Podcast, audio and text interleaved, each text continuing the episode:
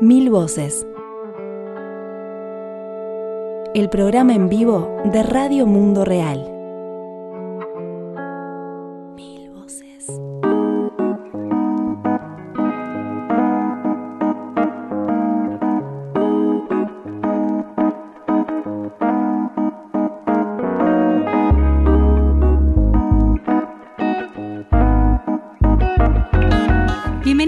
Bienvenidos a un nuevo Mil Voces. Eh, por fin hemos retomado este programa semanal de Radio Mundo Real. ¿Cómo estás, José? Muy bien, Azul, ¿cómo andás? ¿Todo bien? Bien, bien, acá. Llegamos, llegamos. Hicimos un primer anuncio ahí a cuando comenzaba el año. Hemos estado muy ocupados.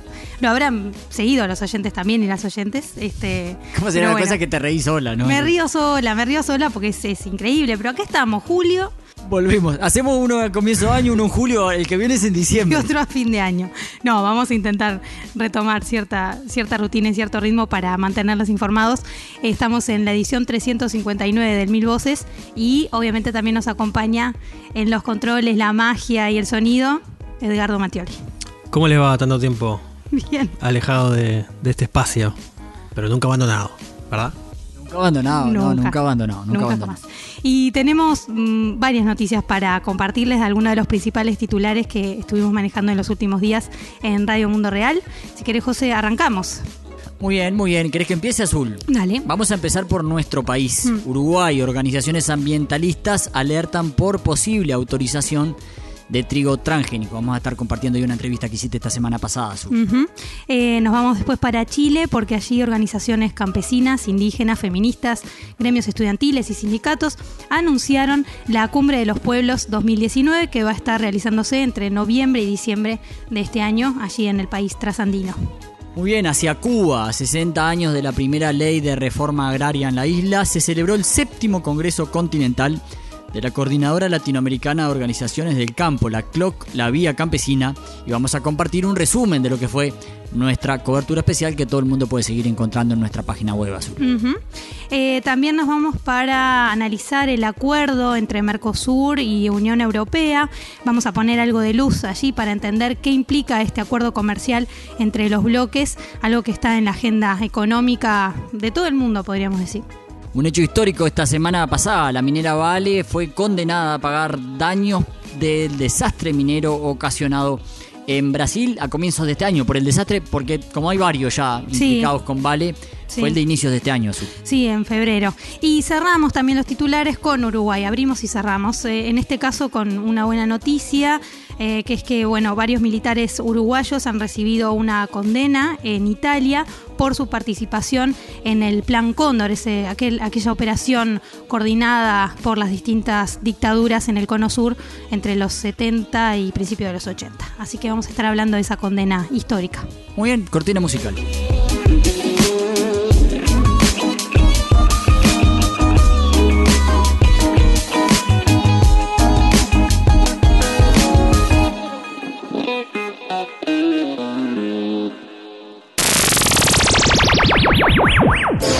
Comunicate con nosotros.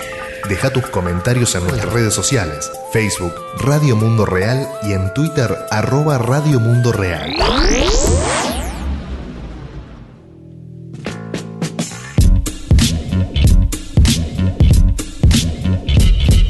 Azul, vamos a empezar con el desarrollo de estos titulares. Eh, decíamos en Uruguay organizaciones ambientalistas alertan por posible autorización de trigo transgénico, el HB4 barrita PAT. Es el nombre técnico científico, digamos, para ensayos de investigación y cultivo. En junio Azul, el Estado convocó a una consulta pública para que la ciudadanía opine sobre esta autorización. Aunque no fue difundida en forma masiva, se recibieron más de 1.700 opiniones críticas y contrarias a la aprobación del que sería el primer evento transgénico en trigo en Uruguay. Sí, recordemos que hace más de 20 años que existen cultivos transgénicos en este país. Eh, De hecho, hoy en día representan eh, estos cultivos el 10% de la superficie total del Uruguay ocupado un millón y medio de hectáreas por la soja transgénica y 100.000 hectáreas por el maíz transgénico, que eh, ambas especies, digamos, tienen tolerancia al glifosato y a otros herbicidas tóxicos. De hecho, ya existen 15 eventos autorizados en Uruguay para el uso comercial, lo que ha producido distintos efectos y consecuencias, ¿no? Eh, entre, bueno, la contaminación eh, de los cursos de agua, eh, la erosión de los suelos e inclusive también efectos para la salud humana y animal. alguien que ha investigado mucho respecto de los efectos de los eventos transgénicos aquí en el país es Pablo Galeano, que es licenciado en bioquímica, docente e investigador del Departamento de Biociencias de la Facultad de Química de la Universidad de la República y también es integrante de redes Amigos de la Tierra de Uruguay. A él lo entrevistamos para conocer más en detalle qué consecuencias traería el ingreso de este trigo transgénico aquí al país. Lo escuchamos. Este, sería el primer trigo transgénico aprobado en Uruguay casi en el mundo, porque no, se está plantando comercialmente trigo transgénico en ninguna parte del mundo. El riesgo es, una, que, el trigo es, es, base de nuestra alimentación y lo que aporta este trigo es desarrollado por Bioceres, una empresa argentina que debe tener convenio con otras transnacionales, que hay mucha patente detrás del desarrollo de los transgénicos. Lo que ofrece novedoso es que tiene unos genes que le sacaron al girasol y se lo pusieron al trigo para que resista mejor la sequía y tiene un gen de una bacteria que lo hace que tolere una herbicida que es el glufosinato de amonio. Este trigo ni siquiera en Argentina lo han aprobado, en Brasil tampoco, porque porque para los productores no es una cosa muy atractiva porque el problema del trigo en Uruguay es más el exceso de agua que la falta de agua. Y estos trigos muestran una diferencia cuando hay mucha sequía y cuando hay mucha sequía las cosechas son muy malas entonces en realidad no aporta mucho. Por otro lado la transformación genética que le hicieron es bastante desprolija hay un montón de rearreglos eh, génicos que, levantan un montón de,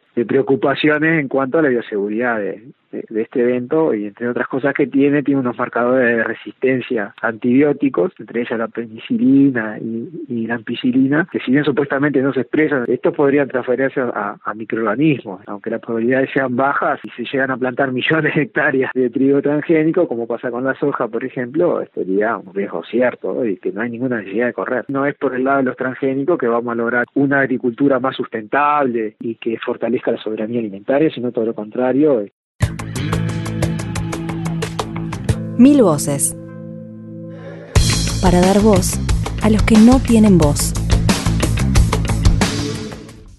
Muy bien, era Pablo Galeano, decíamos, investigador del Departamento de Biociencias de Facultad de Química, también integrante de Redes Amigos de la Tierra Uruguay.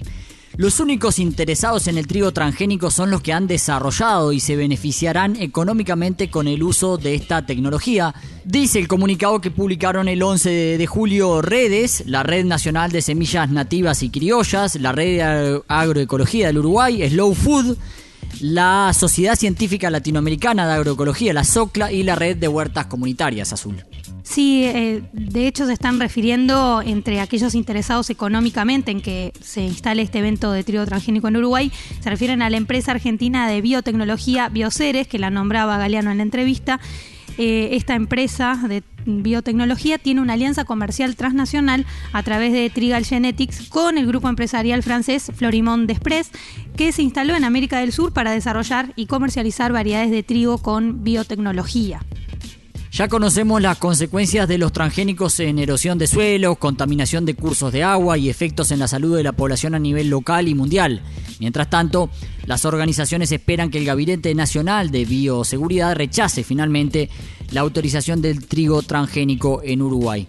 Como bien vos decías hace un ratito, Azul, han sido varios los efectos ambientales y, a la salud. Y quiero destacar esto último porque la verdad que han habido numerosos casos, ¿no? Inclusive de escuelas, eh, zonas, pequeños poblados rurales que están muy cerca de las plantaciones, por ejemplo, de soja transgénica, donde se utiliza el glifosato y que terminan, bueno, inclusive muchas veces no respetando las, las distancias que por normativa hay que tener entre donde se puede eh, fumigar o no, y terminan generando afecciones sobre esas poblaciones locales, eh, problemas en la piel, dificultades respiratorias, y algunas denuncias inclusive con, con daños peores, ¿verdad? Eh, y esta cuestión de lo que ha implicado también en materia ambiental con los efectos sobre los cursos de agua que han sido gravísimos en nuestro país en el último tiempo, Azul. Sí, inclusive cómo avanza el año pasado, recuerdo que hablamos varias veces e hicimos entrevistas eh, con productores arroceros también en el norte del Uruguay, ¿no? En esa frontera del norte de Uruguay con, con el sur de Brasil, donde también se registraban distintos efectos, por ejemplo, a nivel dérmico, eh, ¿no? Alergias en la piel, bueno, cáncer, en fin. Entonces está bueno seguir al tanto y me parece que esta es una buena oportunidad para recomendar eh, la publicación de redes, Amigos de la Tierra, eh, que se llama 20 años de cultivos transgénicos en Uruguay. La pueden encontrar, leer y descargar gratuitamente en redes.org.uy. Es un, un libro para mí de cabecera para entender todo este problema y recorrer estas dos décadas de aplicación de, de glifosato y también de cultivos transgénicos en el país. Tal cual, Azul. Y esta entrevista que hacías con Pablo Galeano se titula en Radio Mundo Real, alerta por posible autorización de trigo transgénico en Uruguay para quienes quieran escucharla toda. Seguimos adelante, Azul. ¿A dónde nos vamos? Seguimos con Chile, como decíamos en los titulares. Eh, este fin de semana, en realidad, se anunció el lanzamiento de la Cumbre de los Pueblos que se va a estar realizando eh, en Chile hacia fin de año. Unas 160 organizaciones van a formar parte de esta cumbre de los pueblos 2019. Se va a realizar en la capital de Chile, en Santiago. Por un lado, en simultáneo, en paralelo al Foro de Cooperación Económica Asia-Pacífico, APEC 2019, y también en simultáneo a la Cumbre de Naciones Unidas contra el Cambio Climático, sobre el cambio climático, conocida como COP 25. No, no tenía lo del Foro de Cooperación Económica Asia-Pacífico, que también coincide. Eh, sí, ¿También en, Santiago? Sí, también en Santiago. Es que mm, Sebastián Piñera, el presidente, está agarrando todos los todos los acuerdos eh, de este tipo para recibir a, todos estos encuentros, digamos, donde las transnacionales tienen un peso muy fuerte para negociar con los gobiernos y él les abre la puerta. De hecho, el comentario entre algunas organizaciones de, que están en la cumbre de los pueblos es, bueno, que esto es eh, producto, la organización de, tanto el foro como de la cumbre, o sea, de APEC como de la COP, eh, forman parte de mm, esta suerte de, Piñera de, de, ¿cómo se dice? Cuando uno habla mucho, como tener Ah, ¿cómo, ¿cómo, es la expresión? Bueno, que habla mucho y se compromete. sí, o sea, creo que sé a qué expresión se refiere, pero también no me sale. Hoy estamos, estamos medio. Este, pero tiene que ver con eso, los compromisos de Piñera que va haciendo ahí por el mundo, porque en realidad la COP sí va a ser en Brasil, ante el gobierno de Bolsonaro este, y de, todo lo que está haciendo y sus fuertes amenazas al medio ambiente o, o represiones concretas. Piñera se compromete y dice: bueno, vengan para Chile donde tampoco están las cosas muy bien a nivel de, cuidado del medio ambiente, pero así es que va a recibir tanto al Foro de Cooperación Económica Asia-Pacífico en el mes de noviembre, como a la Cumbre de Naciones Unidas sobre el Cambio Climático, que eso va a ser en diciembre. Entonces, en paralelo a esto se van a realizar estos dos encuentros de la Cumbre de los Pueblos, que va a reunir casi 200 delegaciones de países, eh, la COP25, y allí estaremos también participando en la Cumbre de los Pueblos para, para responder, ¿no? para, para presentar alternativas también. Muy bien, vamos a escuchar Azul, eh, parte de un fragmento del momento de la presentación de esta Cumbre de los Pueblos. Sí, la conferencia de prensa que tuvo lugar el jueves eh, pasado. De la semana pasada. Eduardo Guisen, ingeniero de la Universidad de Chile, especialista en política y gestión ambiental, con las primeras críticas de la Cumbre de los Pueblos hacia estas negociaciones y sus consecuencias.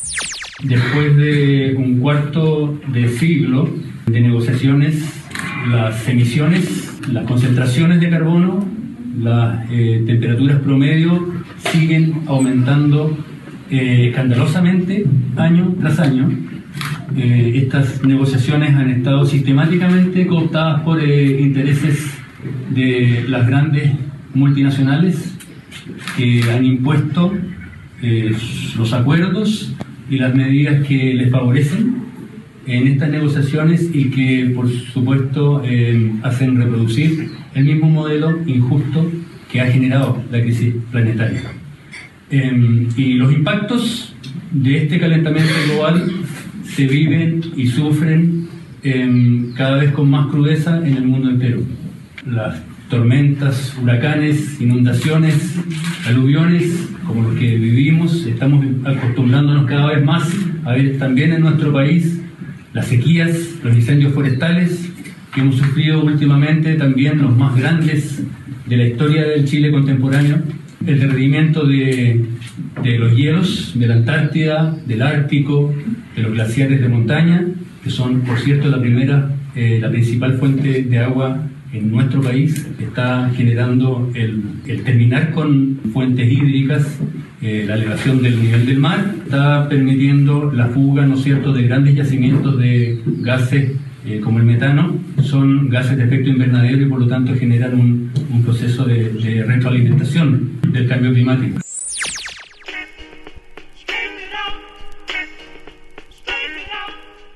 Salvemos la tierra, cambiemos el sistema, es la consigna que agrupa a estas organizaciones sociales que están en resistencia por la defensa de la tierra. Y recién escuchábamos a Zula Eduardo Guisen hablando a nombre de la cumbre de los pueblos en la presentación oficial, digamos, de lo que será esta cumbre paralela a las negociaciones oficiales de ONU sobre cambio climático. Sí, hay que decir que además es interesante que este año en la COP25 van a incluirse discusiones sobre agricultura y clima con falsas soluciones, ¿no? Que traen las transnacionales, como ya sabemos, que quieren instalar eh, nociones como la intensificación sostenible o la agricultura climáticamente inteligente y con eso hablando también sobre el tema anterior, ¿no? De la biotecnología y cómo introducen eh, ciertas justamente tecnologías, pero para para para beneficiarse económicamente de determinadas empresas.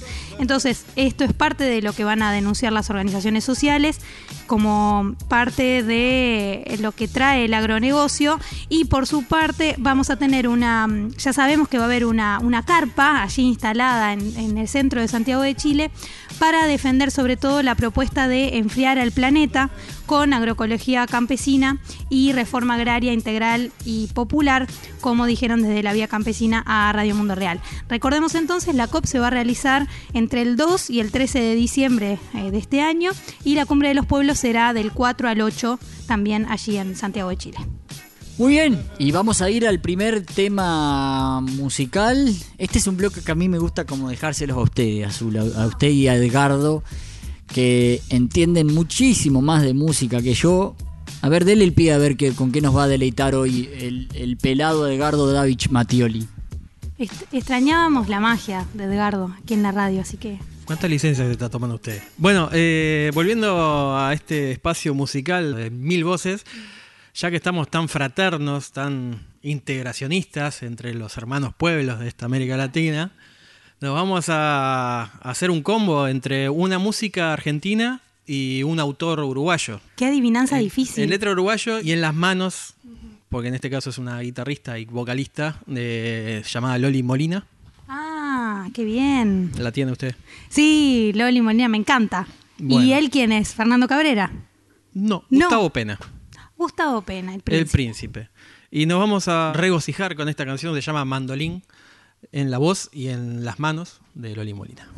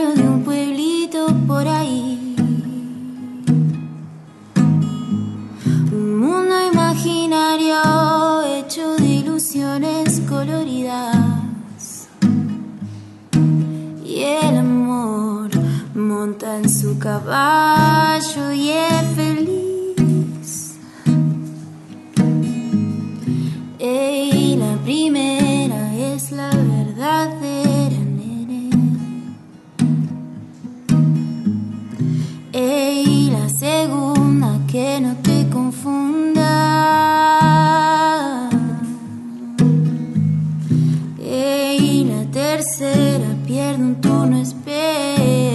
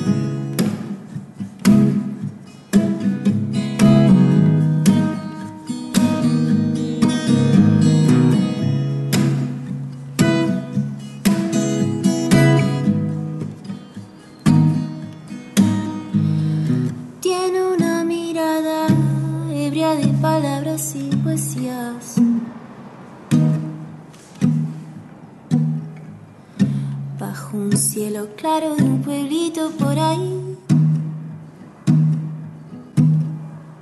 Un mundo imaginario hecho de ilusiones coloridas. Y el amor monta en su caballo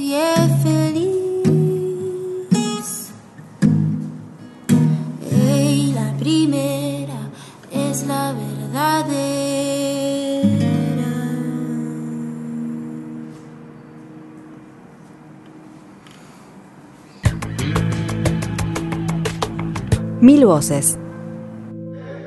Para dar voz a los que no tienen voz.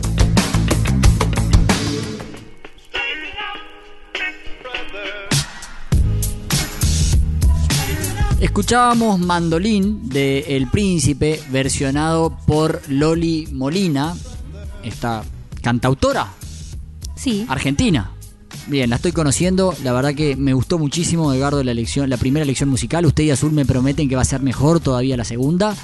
Así que espero ansioso. Y nos vamos a ir a Cuba, a 60 años de la primera ley de reforma agraria en la isla. Se celebró el séptimo Congreso Continental de la Coordinadora Latinoamericana de Organizaciones del Campo, la CLOC Vía Campesina, donde la señora Azul Cordo, señora o señorita Azul. Yo Señora creo que usted está ya bien. califica en señora. Sí, y aparte, viste, con digamos toda esta renovación del feminismo nos permite hablar de señoras, aunque tengamos 20 años, porque Ah, para no bien. diferenciar el tema de señorita, no como señorita y señora. Así que señora está bien. La señora Azul Cordo estuvo haciendo. Ve- Veinteañera. sí. Estuvo. sí, ventañera de la vieja guardia. Estuvo haciendo la cobertura a nombre de Radio Mundo Real de lo que fue el séptimo congreso de la CLOC. Antes de meternos en lo que vamos a compartir particularmente, tíreme aunque sea algunos titulares. Azul, hay toda una sección dedicada a la cobertura. Yo le voy a pedir que usted no me enumere todas las entrevistas, los voz campesinos grabados, pero denme algunos titulares de lo que fue el trabajo allí.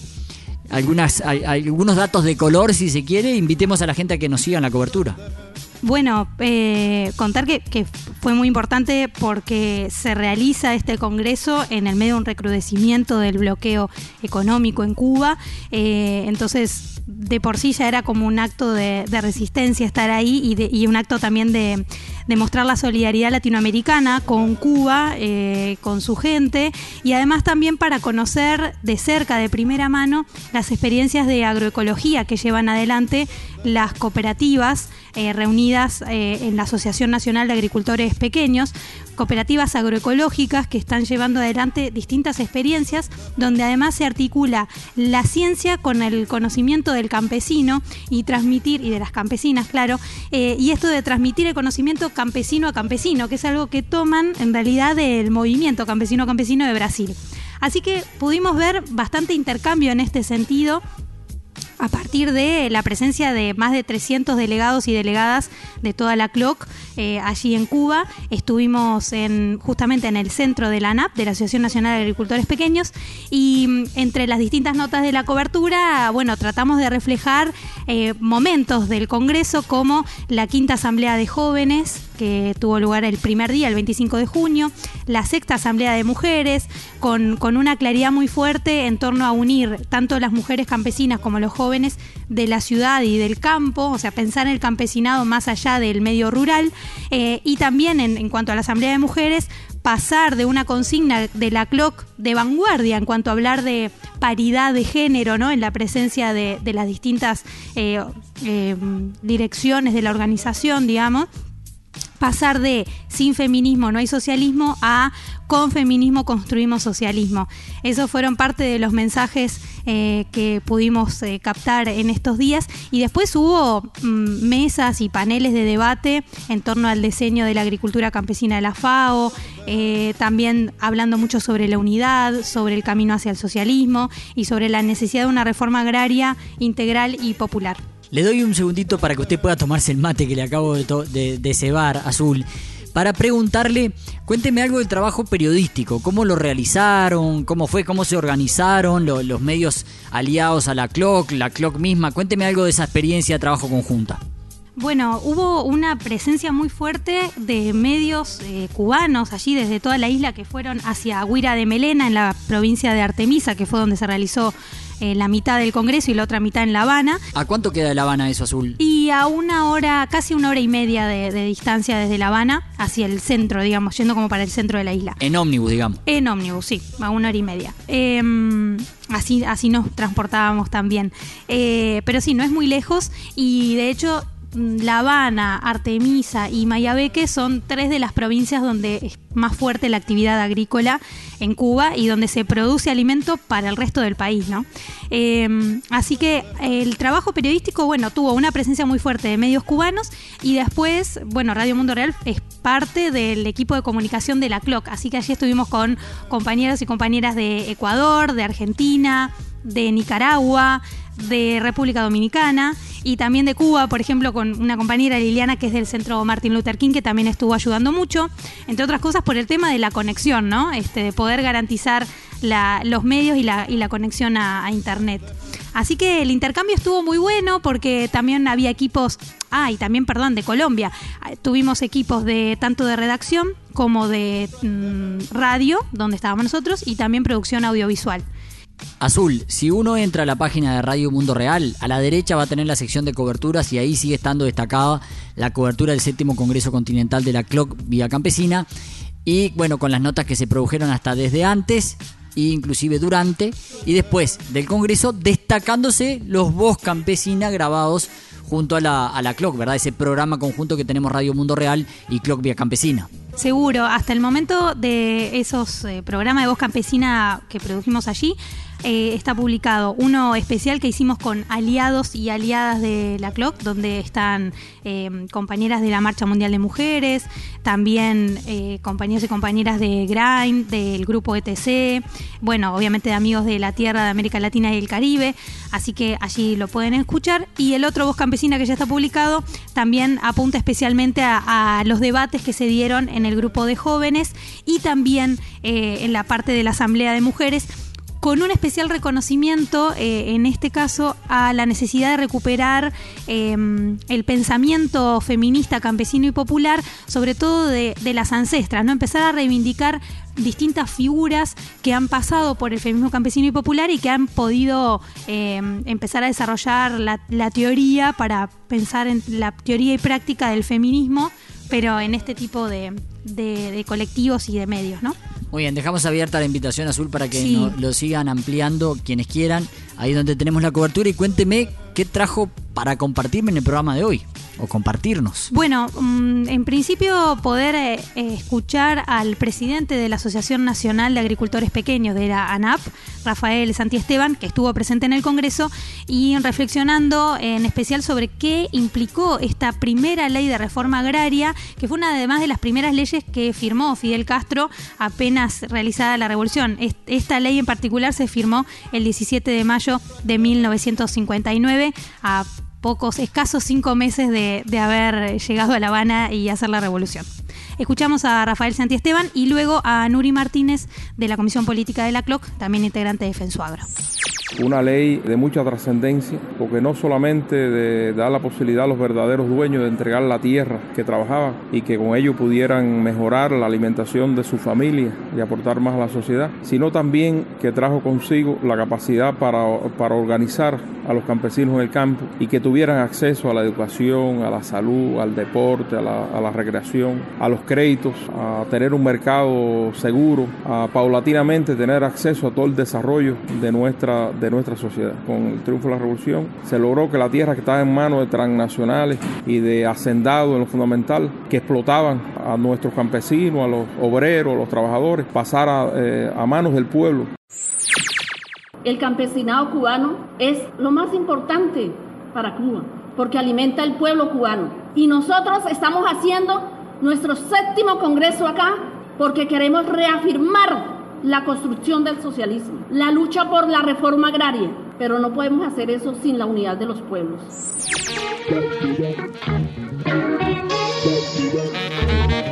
Rafael Santiesteban presidente de la Asociación Nacional de Agricultores Pequeños, y Nuri Martínez, integrante de la Comisión Política de la CLOCA. Ellos dos los escuchábamos y en ese orden azul, Nuri hacía referencia al socialismo y a la unidad, y justamente a la consigna del Congreso, que fue desde nuestros territorios unidad, lucha y resistencia por el socialismo y la soberanía de los pueblos. Sobre esto se habló en la Asamblea de Mujeres y de Jóvenes, dos asambleas que vos mencionabas recién azul, previas a lo que fue la asamblea mismo propiamente dicha de la CLOC, y en las distintas mesas de debate que hubo del 25 al 30 de junio en la capital cubana. Sí, otro punto alto hay que decir eh, fue la presencia de José Graciano, el director general de la FAO, que de hecho se está retirando por estos meses de aquí a fin de año para hacer el cambio con el nuevo director general, que, es, eh, que fue de hecho el ministro de Agricultura eh, chino. Y, va a ser el siguiente que asuma la dirección. El, nuevo director de la FAO va a ser Ku Dyong-yu, que efectivamente fue viceministro de Agricultura y Asuntos Rurales en China y es quien seguirá en, la FAO. La FAO, por las dudas azul, para algún despistado despistada, la Organización de Naciones Unidas para la Agricultura y la Alimentación, ¿no? Exactamente.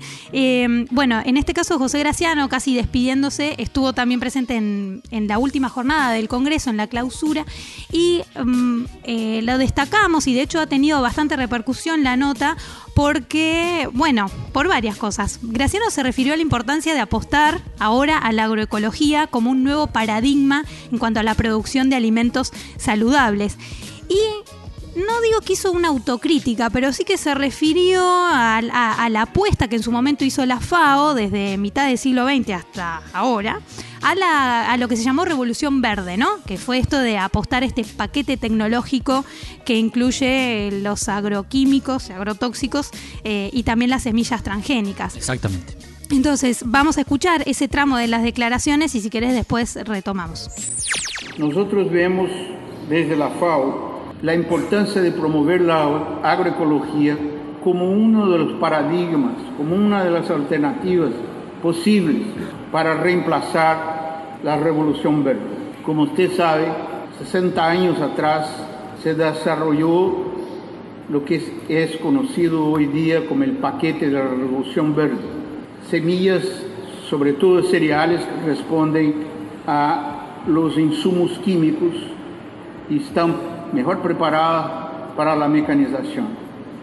Gracias a la revolución verde en los años 50, 60 del siglo pasado, se logró aumentar mucho la producción agrícola mundial, sobre todo en Asia, China e India, países que luchaban con una insuficiencia de producción y que estaba a camino de una gran hambruna.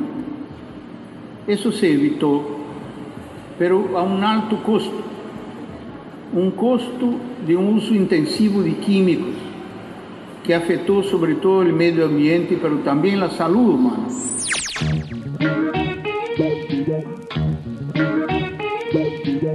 Bueno, como escuchábamos a José Graciano, el director saliente de la FAO, que hablaba de este paquete de la Revolución Verde que incluye las semillas, sobre todo cereales, que responden a insumos químicos. Él lo dijo de manera así muy protocolar, pero estamos hablando inclusive de esos eventos transgénicos con los que abríamos este Mil Voces, ¿no? Eh, Graciano decía que esto logró aumentar en su momento la producción agrícola en Asia, en China, en la India, donde se luchaba contra una fuerte hambruna y una insuficiencia de producción pero eh, dijo que esto fue tuvo un alto costo, ¿no? Un costo para la salud humana y también para el medio ambiente que es lo que veníamos hablando al principio del programa, insisto. Entonces, bueno, de hecho, en la India ha causado suicidios masivos, por ejemplo, en la producción algodonera, o sea, tenemos no solo a nivel de salud de, del cáncer, de las enfermedades, sino también de otro tipo de, efectos psicosociales, me parece, ¿no? Tal cual, tal cual, Azul. Eh, y decía que tuvo gran repercusión esta nota porque, por eso, porque ahora la FAO, digamos, sale a decir eh, que esta revolución verde tuvo un alto costo compensándolo con que durante algunos años, bueno, eh, sortió la hambruna en, en, países muy pobres del mundo, pero de hecho los comentarios, si quieren ver en las redes sociales de, Radio Mundo Real, van en este camino, es decir, bueno, recién ahora en la autocrítica, ¿no?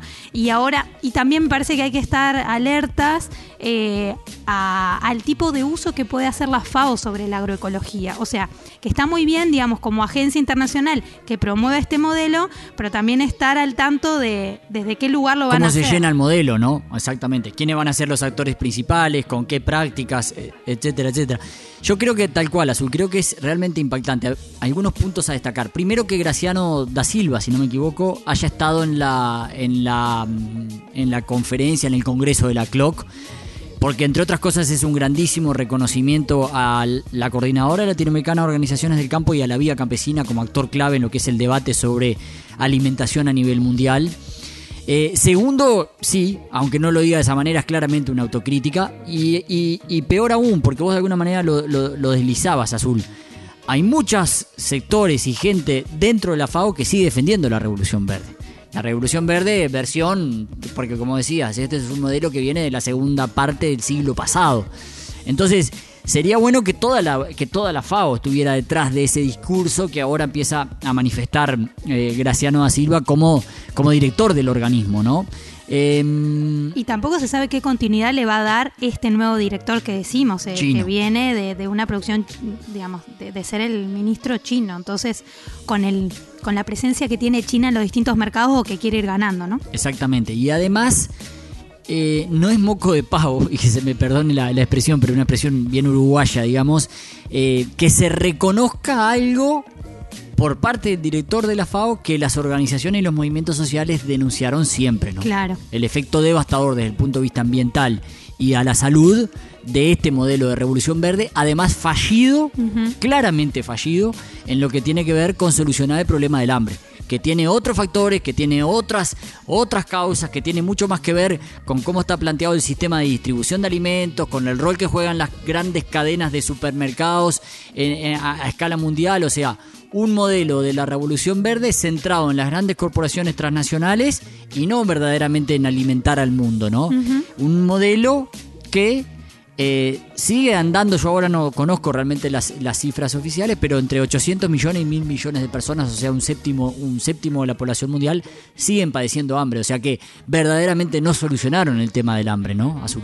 Y no, y de hecho, bueno, Graciano también habló respecto al hambre y la obesidad como dos extremos que hoy día se manejan inclusive en los países más pobres. O sea, la, presencia de la obesidad como una enfermedad, una, una epidemia en muchos países pobres, donde en realidad, digamos, pasan hambre o, eh, digamos, por la, mal por la mala nutrición, exacto, este, tienen problemas de obesidad. Entonces también hizo la advertencia en torno a esto, a, cómo ha aumentado la presencia de, esta enfermedad en países de América Latina y el Caribe.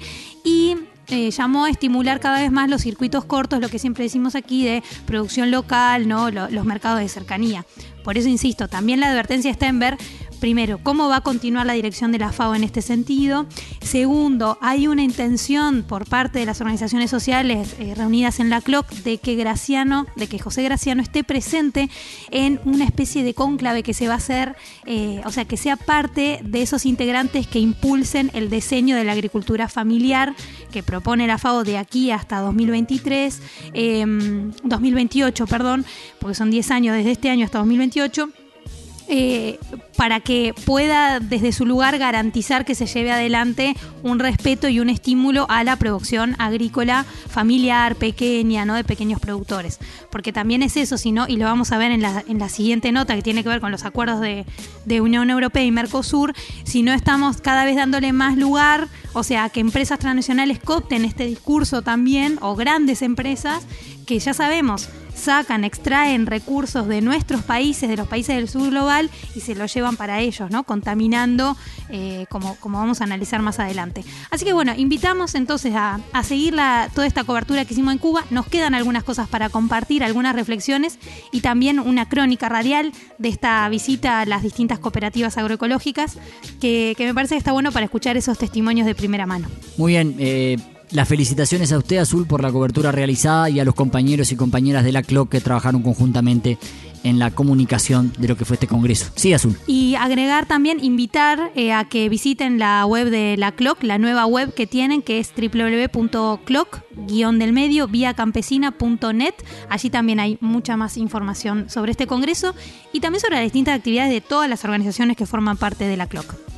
Muy bien, nos vamos a ir a lo que mencionabas recién, Azul, el acuerdo firmado entre el Mercosur y la Unión Europea. Vamos a intentar poner algo de luz para entender qué implica este tratado de libre comercio firmado entre los dos bloques. Tras amagues y declaraciones cruzadas entre gobiernos latinoamericanos y europeos, Finalmente, a fines de junio se firmó este acuerdo comercial del que recién hace pocas horas se empiezan a tener acceso a documentos oficiales. Hasta ahora solo había habido acceso a un borrador de 2018 al cual accedimos además algunas organizaciones y movimientos sociales tanto en Europa como en América Latina a través de filtraciones que venían de Europa y en base a eso se, analiza, se han realizado análisis y críticas desde los movimientos sociales por lo que implica en términos este acuerdo, en términos de pérdida de soberanía eh, por la imposición de esta agenda del libre comercio. Sí, desde mm, eh, redes Amigos de la Tierra y en general con un equipo eh, grande que sigue desde el programa de justicia económica, resistencia al neoliberalismo de Amigos de la Tierra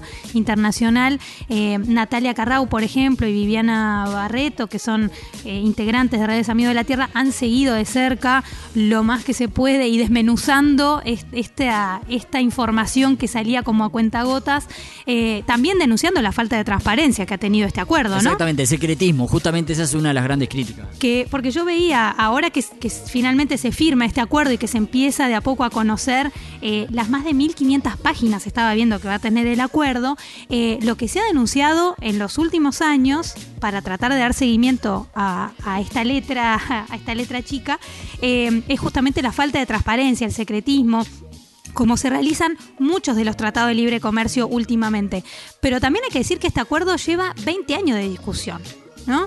Eh, y que ahora, eh, lo digo por eso, porque ahora la prensa internacional, sobre todo los grandes medios, están un poco más alertados sobre lo que puede implicar el acuerdo y dicen, bueno, eh, las organizaciones sociales reclaman desde hace dos semanas que se publique. No, se viene reclamando desde hace muchos años que tengamos conocimiento para discutir más en profundidad lo que va a implicar. Pero de lo poco que sabíamos, ya había bastante material para criticar porque tiene que ver con esto justamente, con perder muchas, eh, mucho de la soberanía económica, alimentaria eh, y política eh, en lo que está en juego en este, en este acuerdo de, entre Unión Europea y Mercosur.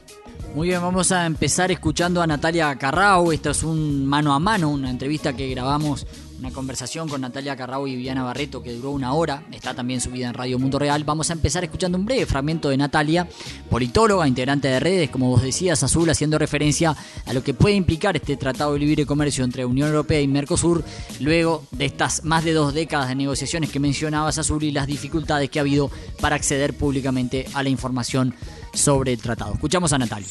Importa conocer el texto no solo para conocer esos números, sino por algo que nosotros venimos diciendo ya hace tiempo, y es que estos acuerdos poco hacen en materia de aranceles, de liberalización en aranceles, y mucho hacen en influir en la potestad regulatoria de los estados, sobre todo en, la forma en que se presenta el texto y las disposiciones que le pone al Estado, las limitantes que le coloca a los estados para innovar en política pública o para este, avanzar en política pública más allá de lo que está establecido al momento de la firma del acuerdo. Y eso sí es que es, algo que se presta a interpretación. ¿Y dónde se presta interpretación? Cuando hay un, conflicto y una controversia entre países. Y ahí quienes van a dirimir van a dirimir en función de lo que es la letra más dura del acuerdo y la interpretación más estricta del acuerdo. Y eso siempre juega en contra de los estados, de la potestad regulatoria de los estados, las políticas públicas y de los derechos humanos hay una simetría en el acceso a esa información. No solo no existen mecanismos de acceso a la información de, verdad, horizontales o transparentes, eh, ni siquiera para rendir cuentas de lo que se viene negociando, aunque no presentes los textos, sino que además hay algunos actores políticos y económicos, pero sobre todo me gustaría ponderar y subrayar la, connotación política de este actor, que sí están en conocimiento de las negociaciones y que son las cámaras empresariales. Y la eh, Cancillería este, eh, eh, reconoció que mantiene un flujo de información cotidiano con las cámaras empresariales en materia de este acuerdo Unión Europea-Mercosur, que no, no lo constatamos ni con el movimiento sindical, ni con la central sindical de, trabajadores y trabajadoras de, nuestro país, de Uruguay, específicamente estoy hablando del pit ni con otras organizaciones sociales.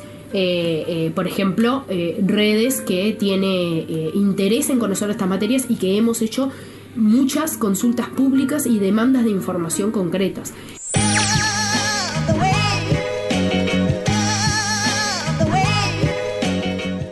Así como Natalia Carrao hacía referencia a justamente las dificultades eh, de acceder a esta información sobre el contenido del acuerdo, vamos a escuchar a su colega Viviana Barreto, licenciada en Relaciones Internacionales, que analizó las asimetrías que tiene este acuerdo, ¿no? O sea, las diferencias y por qué insistimos en que no es un buen acuerdo, qué hay en juego entre intercambiar, importar y exportar bienes y servicios entre ambos, ambos bloques había líneas rojas que ahora desaparecieron, ¿no? Y en particular se acepta un desbalance clarísimo en materia de comercio de bienes, que en primer lugar lo que hace es fijar las lógicas de inserción comercial internacional de esta región del mundo, que es básicamente centrada en la industria agroexportadora extractiva, ¿no? Directamente. A nosotros, a la Unión Europea, le vendemos básicamente carne, soja, en el caso de Uruguay, celulosa, y el capítulo comercial consolidado eso, que con limitaciones vamos a seguir vendiendo esas cosas, con muchas limitaciones y con un acceso bastante,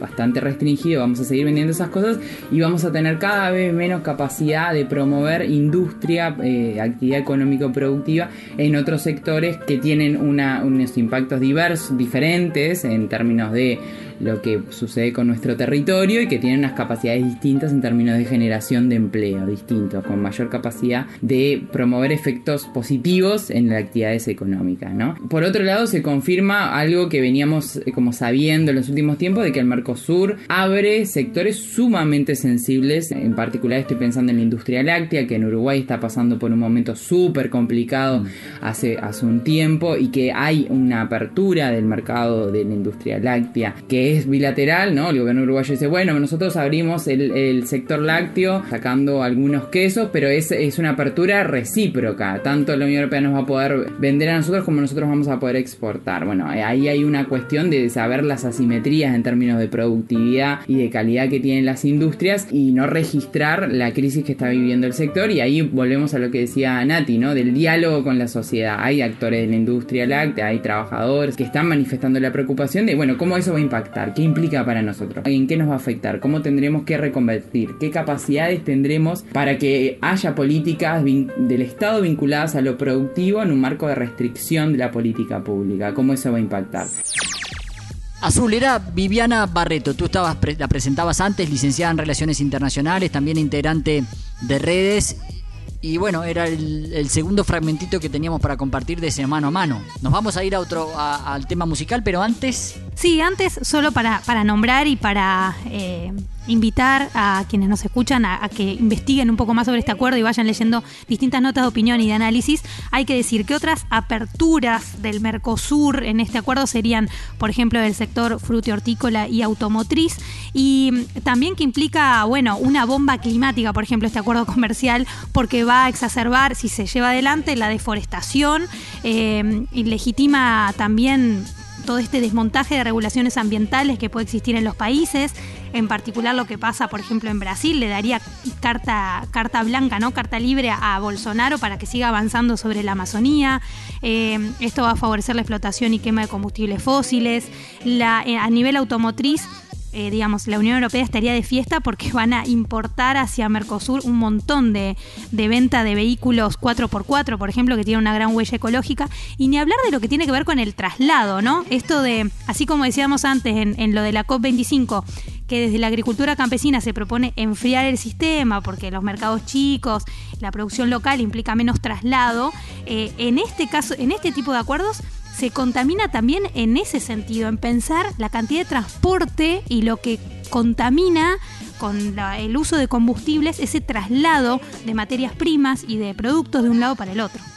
Es muy interesante el análisis que hace Natalia en ese mano a mano azul sobre el tema de la industria cárnica, entre otras cosas porque hay una gran cifra de eh, que supuestamente la Unión Europea compraría de carne al Mercosur, sí. Sí, en 2018, mira, el 78,5% de las importaciones de carne vacuna de la Unión Europea ya, ya procedían del Mercosur y ahora lo que se prevé es aumentar la exportación de carne, efectivamente, soja y agrocombustibles hacia Europa. Entonces Natalia decía, claro, ese modelo eh, que coloca a América Latina siempre como abastecedora de materia prima, eh, con, un, con una industria primaria, sin valor agregado, con todos los impactos que ha tenido el modelo agrícola ganadero de gran escala del que recién hablábamos en nuestra región, o sea, ¿qué va a producir en términos de impactos ambientales, en términos de impacto a la salud de la población esta, esta gran producción de carne para abastecer el mercado europeo. ¿no? Creo que, es interesante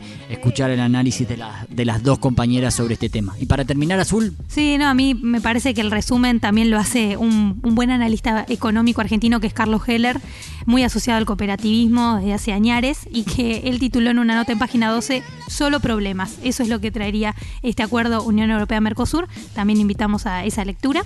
Y bueno, y para descansar igual un poco de, de toda esta bataola de avance de acuerdos de libre comercio, tenemos el segundo tema. El segundo tema de Loli Molina. Loli Molina. Que en este caso lo eligió usted. Ah, lo elegí yo. Ah, me encanta, me encanta cuando el DJ te. El plan se realiza, diría Aníbal Smith. cuando el DJ te presta atención, ¿viste? Cuando vas así a bailar y, y, estás ahí y decís otro tema, cosa que es ser algo insoportable para quienes pasan música, ¿no? Porque, digo, hay planificación en eso, en pinchar los temas. Ciertamente. Y viene alguien y te dice, ay, a mí me gusta este tema. Y Una de redondo no me pasa. Claro. Este de Loli Molina. Y entonces vamos a escuchar. ¿Cuál es? Presentalo vos. No, dígalo usted, si usted lo eligió, ah. preséntalo usted. A primera vista, entonces, de Loli Molina, eh, de Chico César y Loli Molina, allí haciendo esa versión. O al revés. Divino tema.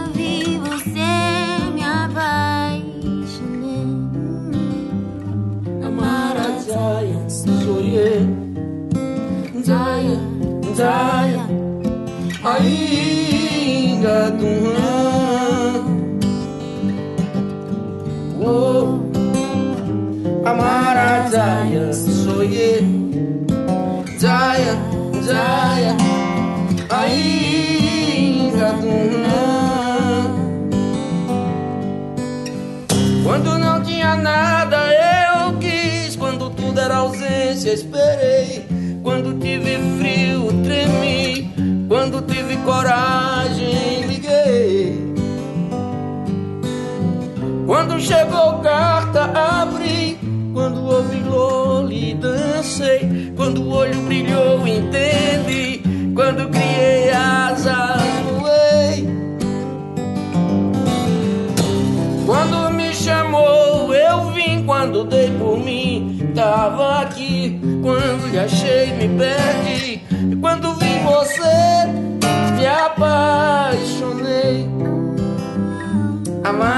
Amara Zaya, sonhei. Zaya, Zaya, ainda do Oh, Amara Zaya, sonhei. Zaya, Zaya, ainda do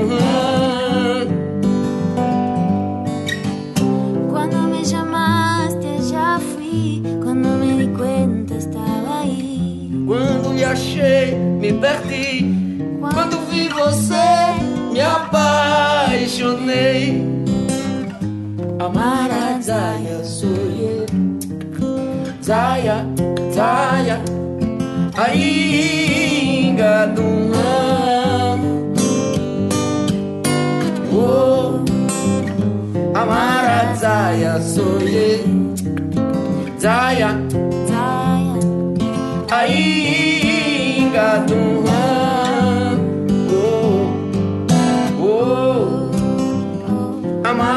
Zaya.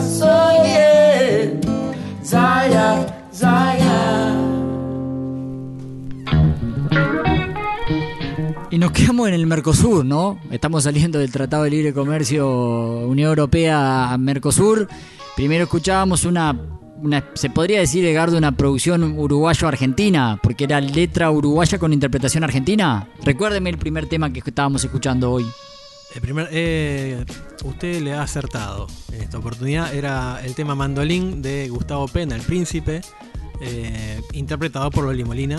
Y ahora en esta oportunidad tenemos a Loli Molina interpretando un tema de eh, Chico César llamado A primera vista.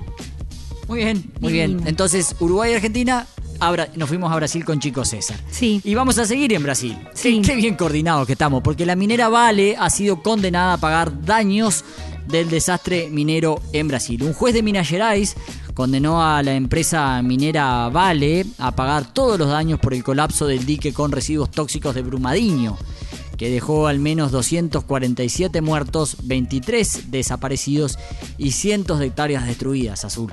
Sí, la condena fue realizada el 9 de julio por el juez Elton Pupo Nogueira del Tribunal de Justicia de Minas Gerais, quien, sin embargo, no fijó todavía la cantidad que deberá pagar la empresa por indemnizaciones.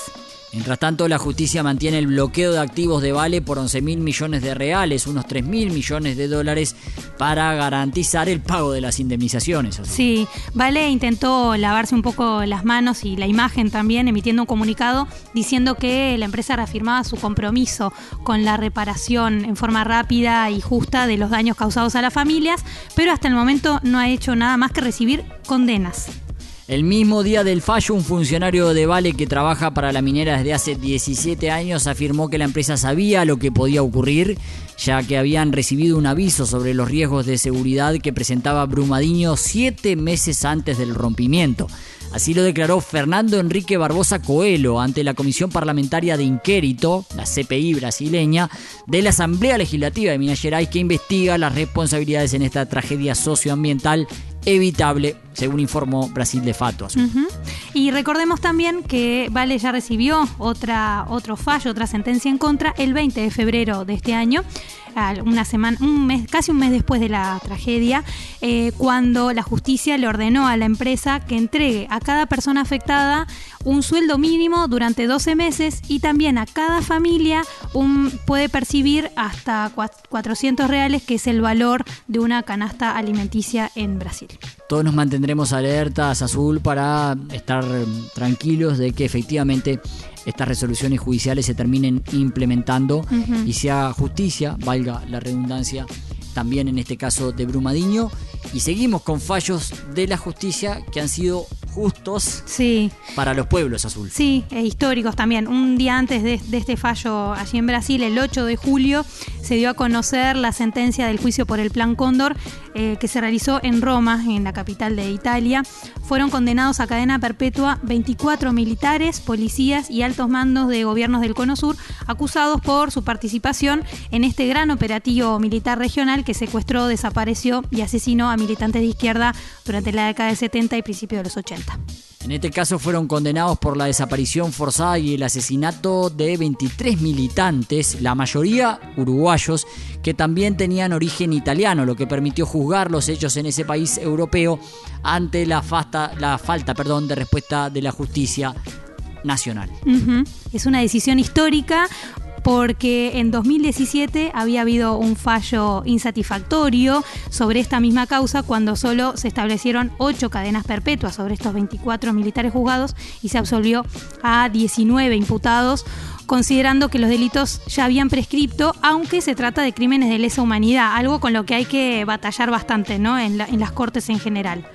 Entre los condenados está el ex militar uruguayo Jorge Néstor Trócoli, que se fugó de la justicia de nuestro país en 2007 y había sido absuelto en el fallo de la primera instancia que vos mencionabas, Azul, de 2017. También están los militares uruguayos José Ricardo Arab, José Gabazo, Juan Carlos Larzabui, Pedro Antonio Mato, Luis Alfredo Maurente, Ricardo José Medina, Ernesto Avelino Ramas Pereira, José Santalima, Jorge Alberto Silveira, Ernesto Soca y Gilberto Vázquez. Personajes nefastos de nuestra historia reciente, Azul. Sí.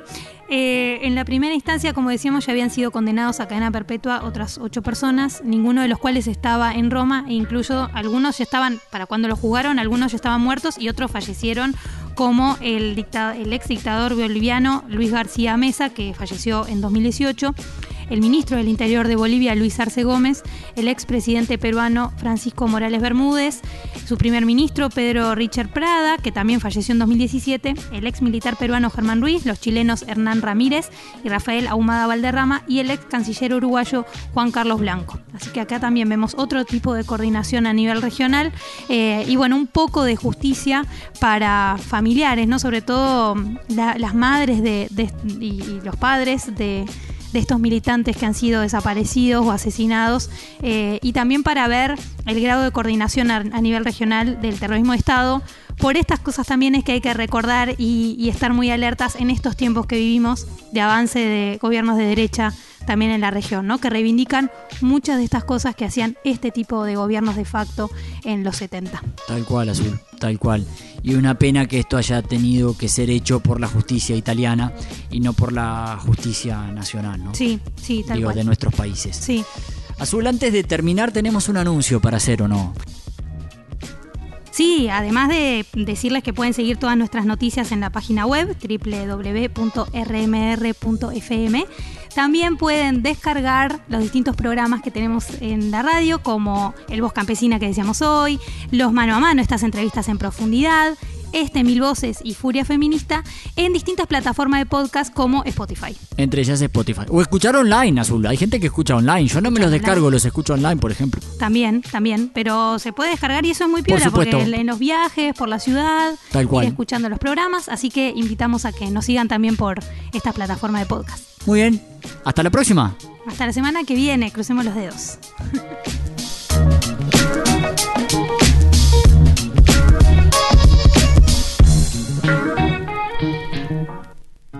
Años de lucha y resistencia.